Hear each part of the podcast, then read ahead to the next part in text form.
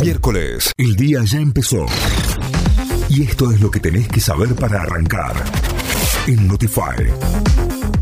8 de la mañana, 7 minutos, vamos a los títulos, a la información. Comienza a regir desde hoy la nueva ley de alquileres. A partir de hoy, miércoles, todos los contratos de alquiler que se firmen serán bajo las nuevas condiciones establecidas por la norma publicada ayer en el boletín oficial. Entre los principales puntos, la nueva ley prohíbe explícitamente las operaciones en dólares, al reglamentar que el precio debe expresarse en moneda nacional y que la publicidad de propiedades para alquilar no podrá mencionar otra moneda que no sea el peso argentino. Además, establece que las actualizaciones de precio podrán hacerse cada seis meses bajo un nuevo índice. Los bomberos contuvieron dos focos de incendio en Minaclavero y en Totoral. El secretario de Gestión del Riesgo de Provincia, Claudio Viñeta, confirmó que fueron contenidos durante la madrugada los incendios ubicados en Camino a Macha, en Totoral, y en Camino de los Artesanos, en jurisdicción de Minaclavero. En este último, debido a las condiciones climáticas del viento sur, se evacuaron vecinos por prevención.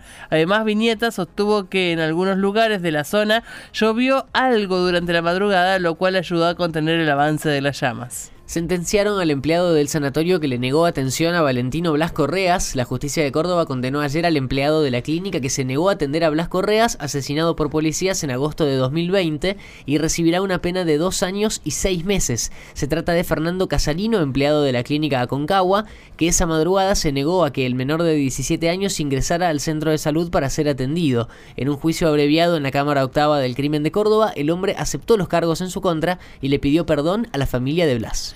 Llegó al país el segundo vuelo de aerolíneas con 262 repatriados de Israel.